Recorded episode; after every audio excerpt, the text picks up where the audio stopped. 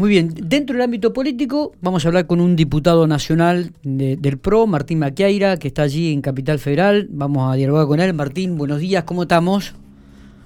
Bien, bien, muy bien, ¿cómo estás vos? ¿Maqueira o Maquieira?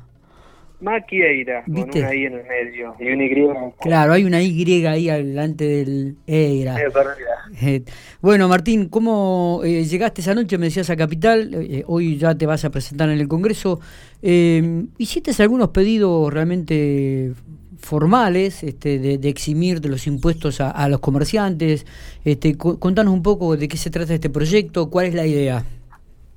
Sí, a ver, siempre sabiendo la dificultad que, estamos atravesando, la, semana pasada tuve varias reuniones en, Pico con personas de la Cámara de, Comercio, con comerciantes, con gastronómicos, gimnasios también. Bueno, obviamente es de público conocimiento la difícil situación que están atravesando.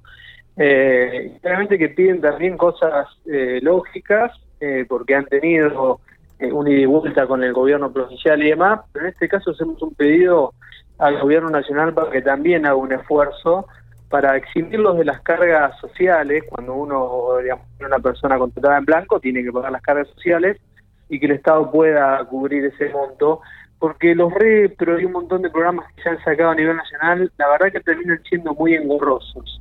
Eh, y tanto, bueno, ese pedido como un proyecto a nivel nacional como también a nivel provincial es se les permita poder volver a la franja horaria normal, porque la verdad que se tomó la decisión a nivel país centralizada, sin considerar quizás cómo es la realidad de los negocios de Pico, de La Pampa, y que a las 6 de la tarde tienen que cerrar. Entonces la gente anda a las corridas cuando tiene que comprar algo, que sale del trabajo, que no sé qué, eh, cuando normalmente cerraban a las 8, con lo cual como la situación sanitaria está bajando y como con los cuidados sanitarios necesarios, los comercios y, los gastronómicos no es un lugar de contagio, según los datos que han dado el Ministerio de Salud, si uno se cuida, bueno, pedimos un poco de razonabilidad y que se los acompañe en esta situación.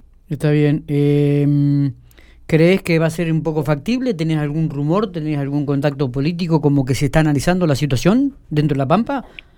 Martín. A ver, yo, yo no, a ver, creo que es posible si de alguna manera nos, eh, tenemos una política sanitaria diferente a la nacional, porque que la ha tenido el gobernador en, todo este tiempo, hemos tenido políticas que reflejaban la realidad de la Pampa, pero en el último tiempo se han medidas eh, alegando a los decretos nacionales que van por afuera de esta realidad. Eh, yo espero, digamos, que en este caso nos diferenciemos un poco porque la realidad de la Pampa es distinta.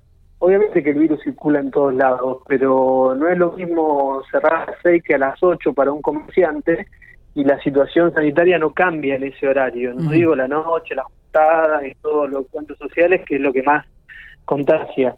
Así que espero que, que así sea. Entiendo que han sido recibidos por parte de la Intendencia y, el gobernador ha recibido también el reclamo de estas instituciones más allá de los comerciantes en sí, eh, y espero que, se pueda llegar a, ese entendimiento. Está bien. Este, bueno, casualmente en la mañana de hoy recibimos una nota de la Cámara de Comercio Afines que le elevaban a la intendenta local pidiendo justamente esto de la extensión horaria, ¿no? Como para que interceda ante el gobierno provincial. Uno presume que este, a ser el gobernador anticipó a través de los medios provinciales que estaban analizando la situación, hasta el jueves inclusive lo van a analizar y a partir de ahí podrían llegar a haber alguna decisión a tomar. Esperemos que uno presume que puede llegar a haber algunas novedades el día viernes con, con el tema de la extensión horaria. Eh, Martín, eh, ¿coincidís con la diputada Fernanda Vallejos que el aumento a los diputados este, o que los salarios de los diputados nacionales o legisladores nacionales, tanto diputados como senadores, eh, eh eh, dan vergüenza? ¿Qué, ¿Te representan algo? su declaración. Eh, me parece que en esta situación y la dificultad, esa exposición que se ha creado de aumento de salario va completamente ajena a la realidad, con lo cual no, me da vergüenza, ya te digo, su declaración y la resolución que ha tomado el presidente eh, de la Cámara de Diputados y de Senadores. ¿Y, lo, han hablado entre ustedes? ¿Lo han hablado con sus pares? Contanos un poco, ¿hay alguna decisión al respecto? Eh, ¿Alguna definición que van a hacer en forma conjunta? Sí, en nuestro caso, digamos, lo conversamos en las reuniones de, de bloque es que vamos a, hacer un pedido formal, digamos, para que se revea y que se informe eh, y, que tengamos una, una situación de equidad todos los sueldos de la administración pública, digamos, ¿no? Porque eh, uno mira el salario de los legisladores, pero también hay funcionarios de mediano y alto rango, hay funcionarios de, de empresas públicas eh, del, Estado, digamos, y hay un ajuste en ese sentido, con lo cual en nuestro desde nuestro punto de vista lo que vamos a pedir es que se revea todo eso, porque no, no puede ser en esta situación difícil que estamos atravesando que se tomen esas medidas. Mm, está bien. Martín, dentro de la interna del PRO, ¿vas a estar con Macri o con la reta? yo creo que se puede, que, no hay que dividir una, una de otra, ¿no? Si, si Cristina se juntó con Massa, ¿por qué nosotros no podemos poner de acuerdo, no? Y la verdad es que más allá de, las diferencias que, que hay, seguimos juntos y tenemos que fortalecer Juntos por el Cambio. Está bien. Eh, Martín, eh, cuando, cuando supotaron el tema de la ley del monotributo que ahora afecta casi a 4 millones de, monotributistas, ¿ustedes tenían en cuenta esto de la deuda que les iba a generar a los monotributistas? No, porque lo que nosotros votamos fue la actualización de escala y lo que el gobierno en la reglamentación, porque los legisladores votamos leyes y el gobierno después las reglamenta, eh, hizo este impuesto retroactivo, que la verdad que es inconstitucional, con lo cual estamos haciendo los planteos pertinentes eh, y en la sesión del jueves vamos a plantear que, el gobierno revea esta reglamentación. Pero es una locura, o sea, te, cobran impuestos de, atrás, de atrás, hacia atrás, algo que es completamente inconstitucional, pero no fue el espíritu de la ley que que se votó al contrario, digamos, ¿no? La idea era dar un alivio y el gobierno busca aumentar los impuestos, en este caso a los monotributistas. Eh, está bien, porque afecta casi a 4 millones de monotributistas en una situación donde muchas pymes están cerrando porque no, no pueden sostenerla, ¿no?